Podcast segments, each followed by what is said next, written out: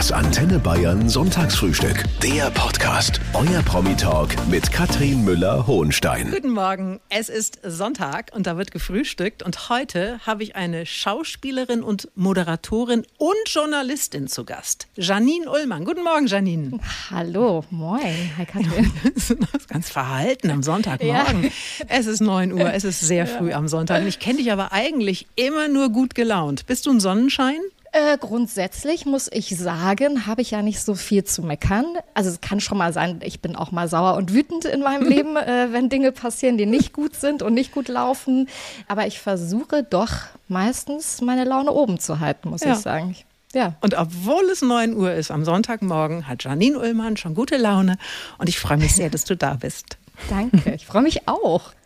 Du darfst dich, Janine, in dieser Sendung jetzt erstmal selber vorstellen. Also Sonnenschein haben wir schon gehört. Wie bist du denn, wenn die Kamera aus ist? Dann machen ja manche Menschen eine unglaubliche Metamorphose durch. Also ich glaube schon, dass ich äh, sehr dicht an dem bin, wer ich vor der Kamera bin. Ähm, allerdings bin ich oft eher ungeschminkt hinter der Kamera im Jogger. Also ich, es ist alles sehr bequem eigentlich, so hauptsächlich. Ich liebe es unkompliziert, ich liebe es bequem. Und ich bin schon jemand, der versucht, also ich bin eher ein Lustmensch, glaube ich. Also ich versuche Dinge zu machen, die mir gut tun und im besten Fall auch anderen. Äh, manchmal versuche ich ein bisschen andere Dinge zu umschiffen. Ähm, da arbeite ich an mir. Aber doch versuche ich ähm, jetzt nicht eine komplett andere Person zu sein, wenn eine Kamera läuft. Also ich, mir wäre das zu anstrengend. Ich weiß auch von Kolleginnen und Kollegen, dass das so funktioniert, die dann so wirklich so ein, wie so ein alter Ego haben. Und das ist ja in manchen Situationen auch gar nicht so schlecht. Ähm, aber ich kann mich nicht so verstellen. Du hast gerade eben schon gesagt, eigentlich trifft es mit dem Sonnenschein schon ganz gut auf dich zu. Du kannst dich aber auch aufregen. Weißt du noch, worüber dich das letzte Mal so richtig aufgeregt hast, wann du das letzte Mal so richtig steil gegangen bist? Menschen regen mich einfach manchmal aus. Ich, ich war ähm, im Restaurant mit einer Freundin vorgestern Abend und äh, da war so ein, so ein Pärchen, also Eltern mit ihrem Kind, äh, ein vierjähriges Mädchen alles voll süß und so. Und wir waren, saßen halt abends, meine Freundin und ich, und wir hatten auch endlich mal wieder Zeit so für uns und zu quatschen. Und dieses Paar äh, mit ihrem Kind haben sich in einer Tour gestritten. Also es war so ein passiv-aggressives Verhalten. Das hat mich dann auch schon voll aggro gemacht. Und äh, da war ich kurz davor zu sagen, so könnt ihr bitte aufhören. Ihr habt euer Kind dabei. Also sowas finde ich furchtbar, muss ich sagen. Hast aber nichts gesagt. Äh, ich war, also die haben dann gefragt, ob das alles so in Ordnung ist, wie die das da so machen und äh, wie die sich da so, ähm, also weil das Kind lag dann auch auf der Bank und so. Und ich hatte aber wirklich das Gefühl, so, nee, ich kann das nicht sagen. Ich möchte mich da nicht einmischen. Aber es war so kurz davor. Sag mal ganz kurz noch zum Schluss, wenn du drei Attribute finden müsstest, die auf dich ganz besonders zutreffen, welche wären das?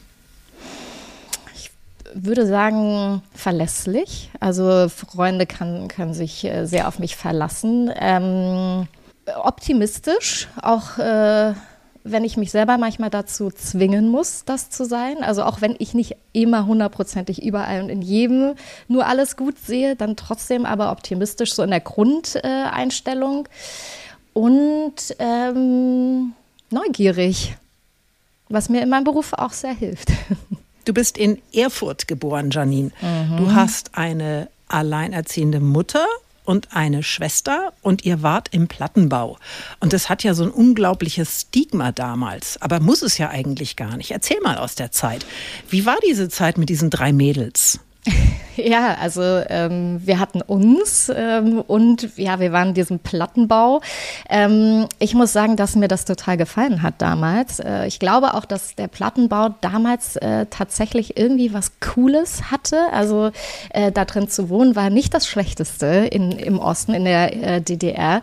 Und ich finde dieses Konstrukt, weil man so viele Menschen hat auf einem Haufen und man sich irgendwie ja auch irgendwie schnell zurechtfinden muss in dieser Art von Umgebung äh, mit so vielen Menschen, dem, irgendwie ist man da auch in so einer Konstellation, wo man sich viel gegenseitig hilft, ähm, also Nachbarn untereinander. Ich glaube, das hat man, also ich habe das heute ähm, auch wieder in der Umgebung, in der ich wohne, witzigerweise, auch wenn das kein Plattenbau mehr ist. Aber das ist was, was ich total mag. Also wenn es so ein Mikrokosmos ähm, Viele entsteht. Kinder, ne? Viele Kinder, ähm, aber auch ein roughes Viertel. Also das war jetzt nicht so, ähm, dass man, also das, da gab es auch viel Aggression ähm, und viel so, ähm, ja, so auch so eine, so eine Stimmung, die nicht immer gut war. Ähm, einfach weil es natürlich auch ein bestimmtes Klientel ist ähm, und ja, das äh, habe ich natürlich auch genauso mitbekommen oder wir auch genauso mitbekommen und gespürt. Ähm, also es war schon sehr besonders, so aufzuwachsen, muss ich sagen. Ich habe da auch lange gar nicht so gerne drüber gesprochen, weil ich immer dachte, so, boah, ey, äh, das war halt auch nicht immer so mhm. super schön und super angenehm. Und ähm, mein Gefühl dafür war auch, ähm, vielleicht redet man darüber nicht so häufig. Und mittlerweile muss ich aber sagen, ich habe da so viel draus gezogen und auch so aufzuwachsen. Ähm, ist schon ja auch heute noch etwas, was total in mir steckt. Also äh, ich habe das häufig, äh, zum Beispiel, ich erzähle das ab und zu mal die Geschichte, weil ähm, wenn wir früher einkaufen gewesen sind, Lebensmittel einkaufen gewesen sind, dann äh, konnten wir nicht alles nehmen, was wir so wollten. Ähm, und ich hatte immer so voll natürlich Lust als Kind, auch heute noch so auf Schokolade, aber das war halt nicht möglich. Wir konnten uns das gar nicht leisten. Ähm, und dann haben meine Schwester und ich, wenn wir nach Hause kamen von der Schule, uns einfach so ein paar rohe Eier aufgeschlagen, Kakaopulver reingemacht und das war unsere Schokolade oder unser Schokoladenersatz. Also irgendwie haben wir immer so ein bisschen eine Lösung gefunden für alles, aber das ist eben, wie wir aufgewachsen sind. Und dieses Thema, mm, nicht alles haben zu können, was man vielleicht möchte, äh, eher reduziert, minimalistischer zu leben und auch ohne Geld aufzuwachsen, das hat mich auf jeden Fall total geprägt. Hat dich das auch stark gemacht fürs Leben? Ja, also ich glaube, ähm, zumindest zu sehen, wie ähm, meine Mutter, die das alles so gehandelt hat und eben, wie du auch gesagt hast, alleinerziehend ja auch alles gewuppt und geschafft hat. Ich glaube, das ist schon so ein Blick auf die Welt, dass man weiß, ach ja, das geht ja. Also da hatte ich nie Bedenken oder Angst vor, ähm, auch nicht vorm Alleine sein oder so. Also ich glaube, so dieses, das ist möglich, ähm, ist ein guter Weg für mich gewesen, das zu sehen. Es gab eine Hello. Zäsur in deinem Leben, Janine. Das war der Moment, als du erfahren hast, dass es mit dem Traum, eine professionelle Balletttänzerin zu werden, nichts wird. Wie alt warst du damals? Da war ich zwölf und ähm, meine Schwester hat mir das damals erzählt, weil äh, wir den Bescheid bekommen haben von dieser Ballettschule, äh, dass es gesundheitlich leider nichts werden wird. Und da ist so der Traum geplatzt. Deine Mama hat es auch schon gemacht, gell? Ja, sie war auch Balletttänzerin. Ich glaube, so, das war so ein bisschen deswegen vorbestimmt, dass ich das dann auch mache. Ja, du warst ja auch total begabt, auf einem guten Weg. Und dann hat der Rücken gestreikt. Das war's, gell? Ja, dann hat, äh, ja, ich habe einfach wie, glaube ich, ungefähr jeder zweite eine Skoliose, äh, ein bisschen ausgeprägter. Und Ballett sieht ja immer sehr, sehr leicht aus. Das ist ja auch die Kunst daran, ist aber halt auch ein harter Knochenjob, ist eben auch ein Profisport, wenn man so will. Und dann war klar, also die Ärzte haben mir davon abgeraten und gesagt, äh, ich kann das natürlich machen, ich kann diesen Weg gehen und ähm, auf das Internat und die, die Ballettschule gehen und das auch professionell und beruflich machen. Aber dann ist eine Gefahr da oder eine höhere Chance, äh, im Rollstuhl zu landen. Also musste ich so mit zwölf Jahren eigentlich zum ersten Mal so eine sehr große Entscheidung treffen, die ja auch mein Leben verändert hat. Und das ja. ist schon in dem Moment ist einem das natürlich überhaupt gar nicht klar und bewusst, aber es, ich wusste, dass ich sehr, sehr traurig bin in dem Moment, weil ich eben was aufgegeben habe. Das kam dieser Brief, in dem das eben drin stand und den Brief hast du von deiner Schwester damals bekommen. Jetzt kann man ja sagen, rückblickend, ist ja alles dufte. Gut. Es ist ein ja, anderer Traum wahr geworden. Aber war denn das damals dann so spontan überhaupt ein Traum, diese, diese Karriere als, als Moderatorin oder Schauspielerin? Hat sich das einfach ergeben dann? Äh, ja, das war eher zufällig oder aus äh, Verzweiflung, also wie man es gerne sehen möchte. Aber es gibt so alte VHS-Aufnahmen von mir und da bin ich im äh, Kinderzimmer mit meinen Freundinnen und dann machen wir so eine, wie so eine Art Fernsehshow und ich bin da schon tatsächlich diejenige, die meine Freundinnen interviewt hat. Also da war ich vielleicht so acht, neun, zehn Jahre alt. Also irgendwie, ich weiß nicht, wie es bei dir war, hatte ich das vielleicht schon irgendwie unterbewusst in mir. Kennst du das von dir auch? Also gibt es Überhaupt von nicht. Dir? Nein, nee, gar nicht. Nee, ich war total schüchtern. Ja? Also ich war ein fröhliches Kind, aber eher so ja. zu, ich, ja, ich, also für mich damals äh, irgendwo anzurufen, das war ausgeschlossen. Ich habe mich ja, überhaupt das, nichts getraut. Das finde ich heute noch schrecklich, irgendwo anzurufen. heute quatsche ich jeden an, die armen Menschen.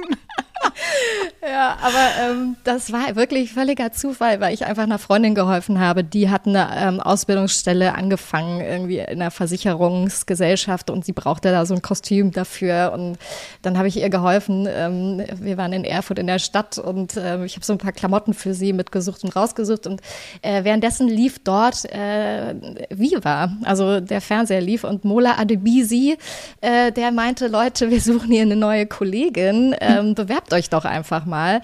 Und ich habe wirklich, ich saß da, habe da hingeguckt und dachte so, das sieht aber lustig aus. Und ich habe immer Musikfernsehen geguckt, das hat total zu meinem Leben und zu meiner ganzen Jugend dazugehört. Äh, dass ich da mal dazugehören würde, das äh, hätte ich natürlich niemals für möglich gehalten. Und dann zack, ein paar Monate später war ich dann plötzlich dort. Ja, du hast damals dich in einem Casting gegen viele hundert andere durchgesetzt. Ich habe irgendwas von 3000 Bewerberinnen gelesen, stimmt Hat das? Hat man erzählt, das weiß man ja immer nie, aber das ist die Zahl, die damals irgendwie kolportiert wurde. Und ich habe auch das Gefühl, ey, damals, ich meine, jeder hat Musikfernsehen geguckt, das hat ja voll zu unserem Leben dazugehört. Das ist ja leider ja. irgendwie ein bisschen ähm, anders jetzt heute, aber äh, deswegen möglich ist es, ne? Ja, aber das war die Zeit damals und du hast nicht lang gefackelt, du hast die Tasche gepackt, da warst du 18, bist mhm. nach Köln gezogen. Also das muss man sich ja auch erst mal trauen, oder? Ja, über einem Puff habe ich gewohnt, vor allen Dingen aus Versehen. Was? Über das wusste Puff? ich. Ja, das war so nicht geplant, möchte ich mal sagen. Ähm, da war so ein, so ein, so ein äh, in so eine Kneipe unten in dem Haus drin und derjenige, der mir die Wohnung vermietet hat, und das war wirklich eine 14 Quadratmeter Butze, ne? Also da war gar nichts drin, da war irgendwie so so ein, nicht mal eine richtige Küche. Ähm, die Toilette war gleichzeitig, also die Dusche. Es war wirklich, äh, also es war eine sehr abenteuerliche Zeit und diese Kneipe hat der Vermieter mir noch gesagt, da, da musst du dir wirklich gar keine Sorgen machen. Du, die schließt äh, gerade. Und da dachte ich so, okay, ja, dann ist es doch entspannt. Zwei Monate später dachte ich so, was sind hier immer für Gestalten in diesem Hausflur? Und dann irgendwie immer so Männer, äh, mit so Lack- und Lederklamotten an wirklich, ich würde sagen, äh, den genau falschen Stellen ausgeschnitten. Und dann äh, bin ich aber hoch und dachte so, was ist hier los? Und irgendwann war meine Mutti äh, bei mir ähm, und hat bei mir ein paar Tage, also war zu Besuch. Und ich hatte da so eine, ich, äh, weil ich hatte ja keine richtige Küche, ich hatte so eine Mikrowelle und die ist dann so rhythmisch immer abends und nachts gegen die Wand so geschmettert bis wir dann irgendwann drauf gekommen sind, ja, die Kneipe hat vielleicht zugemacht, da ist aber jetzt ein Puff eingezogen. Und da habe ich dann noch einfach ein paar Monate dort gewohnt. Krass. Ja, aber diese Viva-Geschichte damals, ich meine, du hast schon gesagt, heute gibt es kaum noch mit diesem Musikfernsehen, aber das war damals der absolut heiße Scheiß. Ja. Und du hast da einen kometenhaften Aufstieg hingelegt. Wie hast du das damals erlebt? Äh, ja, also es ist äh, sehr rasant, ähm, sehr bunt, sehr aufregend. Ähm, das war so genau der Gegenentwurf zu meinem Leben, aus dem ich kam, aus dem Plattenbau, wo alles eher so ein bisschen grauer und äh, trister war vielleicht. Ähm, ging das einfach genau in die andere Richtung. Und ich muss sagen, dass das auch gar nicht so leicht war, ähm, das so zu verarbeiten. Also ich weiß, dass ich da saß und in meiner ersten Woche, äh, ich habe so eine Live-Sendung moderiert, interaktiv hieß die, hatte ich dann Lionel Richie zu Gast und äh, irgendwie so ganz unfassbare Menschen oder dann Destiny's Child, als es die noch so gab und also aber irgendwelche Lionel, Künstler. Lionel Richie, Lionel Richie ist aber sehr nett. Super nett. Ich habe auch, der hat mich auch äh, so aufgenommen, als wäre ich seine Tochter. Also ich habe mich total wohlgefühlt und gleichzeitig dachte ich immer, was passiert hier gerade? Wo bin ich hier gelandet? Das ist so, als würde man, es war wirklich wie in so einem Traum oder in einer anderen surrealen Welt, die für mich ja in meinem Kopf gar nicht möglich war. Also, äh, dass das passieren würde, das war ja außer, außerhalb meiner ganzen Fantasie. Ähm, und ich habe da schon angefangen, irgendwann, ich wollte halt auch verstehen, was ich da mache. Also das habe ich gemerkt, weil mich das so überfordert hat, auch zum Teil. Und ich fand das natürlich alles fantastisch und großartig und habe dann da auch gefragt und meinte so, Leute, ich finde das alles cool hier. Ich verstehe überhaupt gar nicht, was Fernsehen ist und wie man das macht. Äh, ich muss hier mal noch irgendwie das lernen und äh, ich will hier gerne noch parallel ein Praktikum machen. Man hat halt da so ein sechsmonatiges Praktikum bei Viva oft gemacht. Also hat dieser Sender ja überhaupt funktioniert durch Praktikanten und Praktikantinnen, äh, unbezahlt. Und dann habe ich tatsächlich, währenddessen ich dort angefangen habe zu moderieren, so ein paar Monate später noch ein Praktikum dort angefangen. Und das war so für mich, ich wusste sehr früh, ähm, dass mich alles dahinter auch sehr interessiert, ähm, die Recherchen daran, Interviews zu führen, Menschen, also mit Menschen so ein bisschen mehr zu interagieren und ähm, das Journalistische daran mir einfach unglaublich auch Spaß macht. Das heißt, du hast angefangen, bevor du es gelernt hast. Ja, ja, aber ist das nicht bei jedem so? Ja, doch, das, ist, nee, das ist, nein, das ist ja klar, mach doch einfach mal. Sag mal, wer, wer war denn so der, der, der, größte Name, den du damals vor der Flinte hattest? Wer hat dich am meisten umgehauen? Also ich war natürlich wahnsinnig verknallt in Keanu Reeves und das hat sich auch nicht während des Interviews verändert, muss ich oh, sagen. Über den können wir uns aber streiten, sage ich dir. Wieso findest du ihn gar nicht gut? Oh, großartig. Oder, oder hätten wir ein Problem? Nein, wir hätten äh, überhaupt nicht. Das hätten ist wir ein da, hätten super wir bei typ. Keanu Reeves, äh, nee, den würdest wir, du, müssten wir äh, Schnick, Schnack, Schnuck spielen. Den würdest du bekommen, der steht auf blond. Ja, also es gab schon so äh, viele, auch natürlich männliche Musiker, Schauspieler, die ich sehr attraktiv fand und wo ich auch einmal, ich muss sagen, bei Hugh Jackman ist das mir bisher zum, also das einzige äh, Mal bisher, das erste und einzige Mal, Gott sei Dank, passiert, dass ich wirklich kompletten Filmriss hatte währenddessen. Also richtig ein Blackout, weil ich wirklich den gesehen habe und dachte so, oh, ich habe noch nie so einen schönen Menschen oder einen schönen Mann gesehen. Ich wusste gar nicht mehr, was ich denn fragen will. Und das Peinliche daran war, seine Frau stand daneben. Und ich wusste wirklich nicht, was ich machen sollte. Und dann meinte ich so zu ihr, das war wirklich eine ganz schreckliche Übersprungshandlung. Ich meinte so zu ihr so, oh, Sie haben so einen tollen Mann. Ich weiß wirklich nicht, was ich dazu sagen soll. Und es wurde eine ganz schöne, witzige Situation, Gott sei Dank, daraus. Ähm, aber ich hatte auch, und das finde ich wirklich äh, etwas richtig cool ist, wie wir eigentlich so aufgewachsen sind. Es gab ja ganz viele tolle Frauen auch, also ganz große Sängerinnen und also wie eine Beyoncé, ähm, so die, die ja sehr vorbildhaft für mich zum Beispiel auch schon damals als äh, Kind oder Jugendliche waren. Ähm, und ich glaube auch äh, Britney Spears war bei mir in der Sendung, der ganze Sender. Also das war so, da habe ich gemerkt, so okay, heute drehen alle durch. Da kamen sogar die Chefs und äh, haben sich mal mit ins Studio äh, bequemt und saßen plötzlich mit mir auf dem Sofa. Ich war so, was machst du denn hier? Ich habe dich noch nie hier gesehen. Ähm, also es war irgendwie eine ganz aufregende Zeit. Es war toll. Guten Morgen am Sonntagmorgen. Heute ist Janine Ullmann mein Gast. Ähm, du bist Moderatorin, du bist Schauspielerin, du bist Journalistin, Podcasterin, Synchronsprecherin. Oh das ist jetzt ein ganz schönes Portfolio, das du dabei zusammen hast. das alles stimmt. Doch, das stimmt. Aber was, was, was gibst du denn eigentlich an, wenn du konkret nach deinem Beruf gefragt wirst? Äh, Moderatorin und Journalistin, das sind die zwei Sachen, die habe ich gelernt. Ähm, ich muss sagen, dass Schauspielerin gar nicht mehr so in meinem System drin ist. Ich weiß, da habe ich mich auch mal ausprobiert und so, ähm, muss aber sagen, es gibt wirklich Menschen, die können das deutlich besser als ich. und äh, Moderation, Journalismus, das ist so mein da ist mein Herz. Aber du bist ja, muss man ja schon sagen, du bist ja wahnsinnig vielseitig.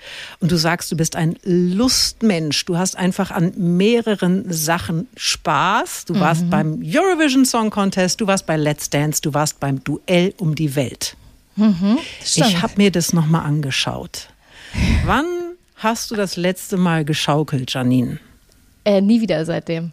Das ist nicht dein Ernst. Sie, sie haben mich traumatisiert, nachhaltig. Ähm, so. Joko und Klaas haben mich wirklich gebrochen, wenn es ums Wer Schaukeln das nicht gesehen hat, Die Schaukel des Todes in Südtirol zwischen zwei Felsen.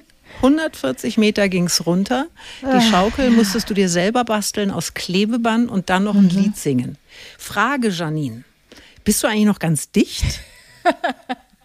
Ja, das hat mich, das hat, wirklich, das haben mich viele Leute gefragt. Und äh, spätestens als ich da irgendwie in diesem, ich wurde mit einem Helikopter vom Berg auf diesen Felsen transportiert, da dachte ich auch so, okay, das ist jetzt ist wirklich gestört. Also das kann kein normaler Mensch jetzt hier äh, machen wollen.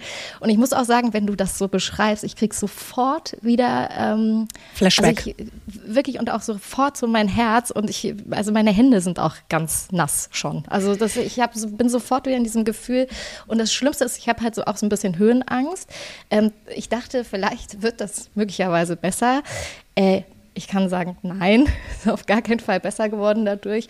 Und ähm, das war total verrückt. Äh, ich weiß nicht, ob ich das nochmal machen würde.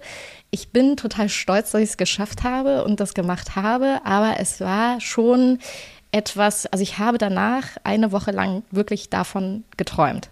Es hat mich wirklich nachhaltig wirklich traumatisiert, würde ich sagen. Es, es, war so krass. Also ich kann das, man kann sich das ja im Netz nochmal anschauen und ich habe ja. das gemacht und ich konnte wirklich, ich konnte, ich habe schweißnasse Hände bekommen und ich habe die ganze Zeit geschaut, wo ist denn das Netz, wo ist der doppelte Boden, aber den, den gibt es wirklich nicht.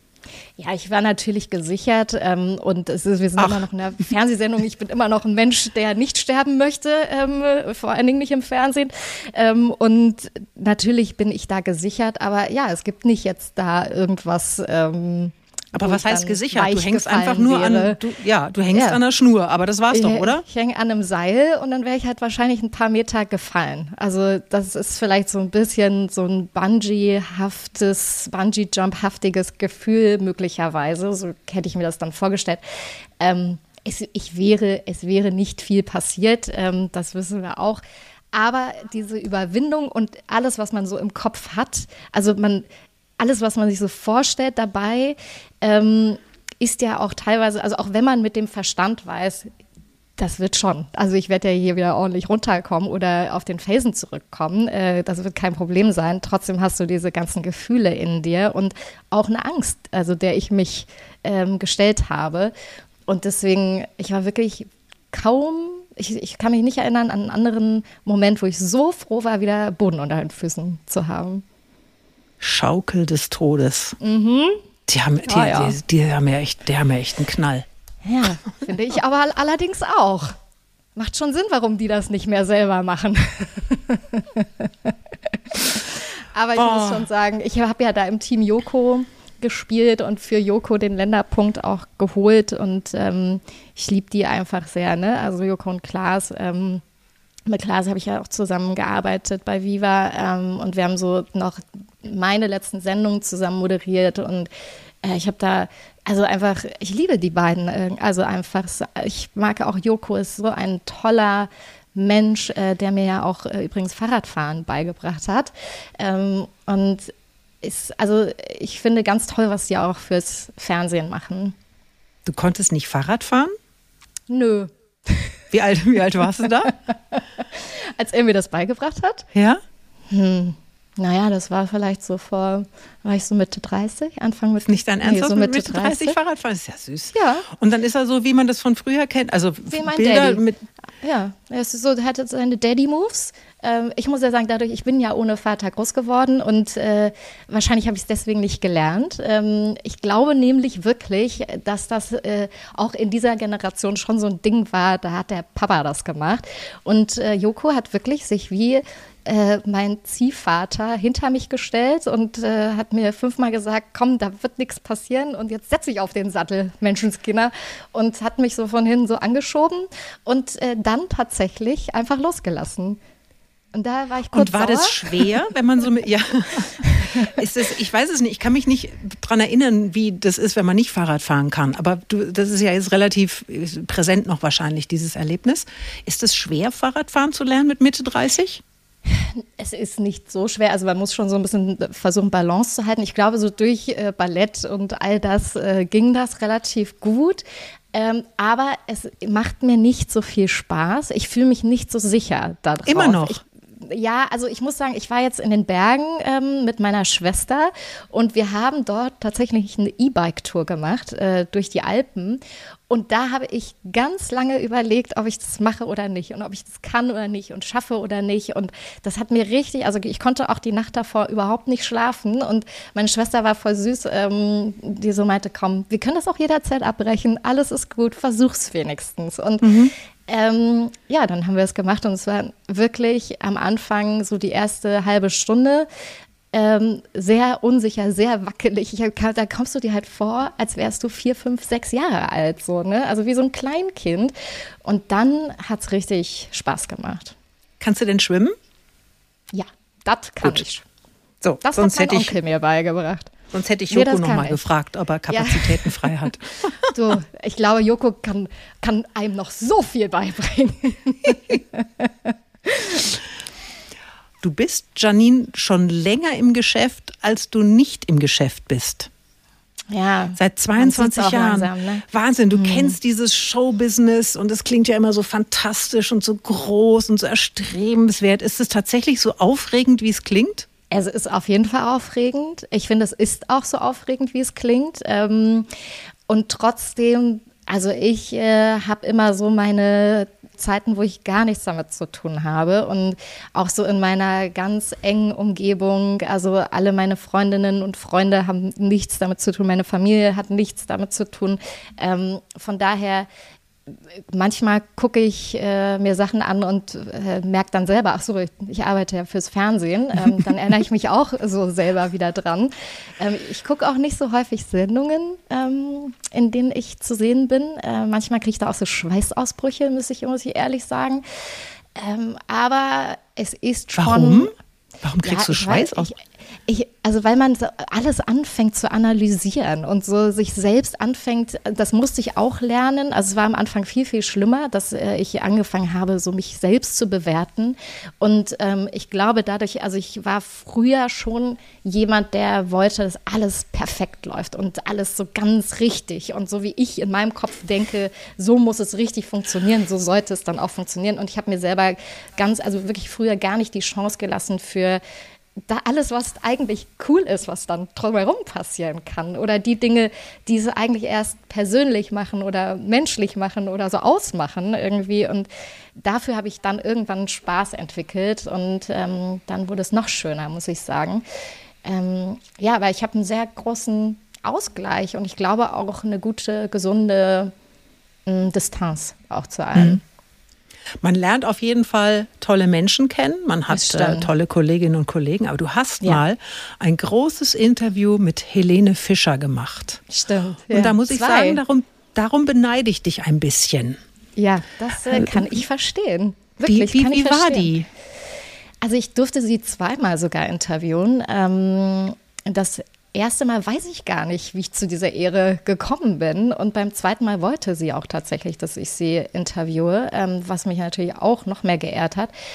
Ähm, und ich muss sagen, ich äh, habe mich ultra doll gefreut auf sie. Also ich ähm, finde sie einfach eine wahnsinnige Künstlerin ähm, und so menschlich auch top ähm, und fand sie sehr, also ich hatte so für mich äh, mir vorgenommen in dem Interview, das, was ich so beim ersten Interview gemerkt habe, dass die nämlich total lustig ist. Äh, und das war für mich so voll die schönste Überraschung, ähm, dass wir das im zweiten Interview, dass ich das, dass wir das, da wollte ich noch mehr drauf hinaus irgendwie. Und ich finde, die ist einfach wahnsinnig witzig. Also sie ist ein ganz witziger, toller und warmherziger Mensch. Also es hat mir wirklich sehr, sehr, sehr viel Spaß gemacht. Ich finde die also auch ganz großartig, muss ich sagen. Und das tut mir immer so ein bisschen leid, weil ich insgeheim befürchte, dass die gar nicht mehr so leben kann, wie sie gerne leben würde, weil sie eben so ein, ein absoluter Superstar mittlerweile geworden ist. Würdest du gerne mit der tauschen? Oh, ich möchte mit wirklich niemandem tauschen. Also wirklich mit, ich, es gibt niemanden auf dieser Welt, wo ich sage, also vielleicht mal einen Tag. Ich würde mich total interessieren, wie ein Tag in Helene Fischers Leben ist. Äh, ich würde mich auch interessieren, wie ein Tag in Cameron Diaz Leben ist oder in Michelle Obamas Leben ist. Also finde ich alles mega spannend. Aber so in der Endkonsequenz äh, würde ich mit niemandem tauschen wollen. Geschäftsführerin bist du jetzt auch noch, Janine. Du hast eine eigene Produktionsfirma gegründet, die Female Future Media GmbH. Ist das mhm. das nächste große Ding? Ja, also es ist auf jeden Fall, finde ich, ähm, äh, in der Kausalkette ein nächster logischer Schritt. Ähm, ich möchte mich einfach noch mehr darauf konzentrieren, Ideen, die ich habe, mit äh, umzusetzen und selber mit zu produzieren und auch gerne mehr Themen zu fördern, die, wo es um Frauen geht. Also wir haben zum Beispiel ähm, den Emotion Award produziert äh, mit unserer Firma. Und sowas finde ich wahnsinnig spannend, also Sachen umzusetzen und nicht nur irgendwie so da irgendwo zu stehen und was zu erzählen, sondern auch zu machen. Und ich finde das wirklich total spannend, was du alles machst. Also dieser Podcast, den ich von dir gefunden habe, Female Finance. Da ja. geht es zum Beispiel um Krypto-Investments, es geht um NFTs, es geht um Immobilienfinanzierung. Woher kennst du dich da so gut aus? Also zum einen ähm, muss ich kurz erzählen, warum ich das mache. Und zwar wirklich aufgrund dessen, wie ich eben aufgewachsen bin. Also äh, in einem Plattenbau im Osten mit einer alleinerziehenden Mutter ohne Geld. Ähm, und Geld war immer so ein sehr großes Thema. Es ist ja meistens so, wenn man etwas nicht hat, dann ist es einfach ein sehr großes Thema. Und äh, es ging immer darum, was wir uns leisten können, was nicht. Und äh, sozusagen ein großer Punkt war oder ein dieser Glaubenssätze war, ähm, wir müssen jeden Groschen dreimal umdrehen und über Geld spricht man nicht. Und ähm, bis ich dann dachte, warum eigentlich? Also warum spricht man eigentlich nicht über Geld? Weil ähm, das interessiert uns alle. Äh, Gerade für Frauen ist das ein unglaublich wichtiges Thema. Ich habe mich halt sehr, sehr viel damit auseinandergesetzt, ähm, dass Altersarmut hauptsächlich weiblich ist. Ähm, das hat natürlich ganz viele Ursachen und ich wollte mich gern damit auseinandersetzen und äh, selber viele Sachen verstehen. Ich muss sagen, ich habe selber mit 18 schon in meine ersten Aktienfonds investiert. Also ich hatte schon irgendwie so eine Berührung damit ähm, und wollte auch noch mehr verstehen, wie wie geht man denn so die ersten Schritte an die Börse? Ähm, wie funktioniert das alles? Warum müssen Frauen ihr Mandat niederlegen, wenn sie schwanger sind äh, in, in DAX-orientierten Unternehmen, also oder äh, DAX-geführten Unternehmen? Ähm, also auch die Ungerechtigkeiten ähm, mit anzugucken und auch mehr in die Gleichstellung zu kommen zwischen Mann und Frau, auch wenn es um die Bezahlung geht und so weiter. Also sind alles Themen, die wir behandeln bei Female Finance. Und dann ähm, habe ich mich so ein bisschen umgehört und selber Podcasts gehört zu dem Thema. Und da war immer also das war schon so tief in der Materie. Und da haben Männer über Finanzen mit Männern gesprochen, dass ich nichts verstanden habe von dem, mhm. was die dort erzählt haben. Und das mhm. hat mich so aufgeregt und geärgert, dass ich dachte, nee, dann mache ich mach das halt einfach selber. ja, und dann gründe ich halt jetzt selber einen Podcast von, also von Frauen für Frauen, wo es keine Hemmschwelle gibt und wo wirklich die Schritte ganz easy erklärt werden. Und ähm, weil ich glaube, das ist der Punkt, dass man diese Angst nimmt.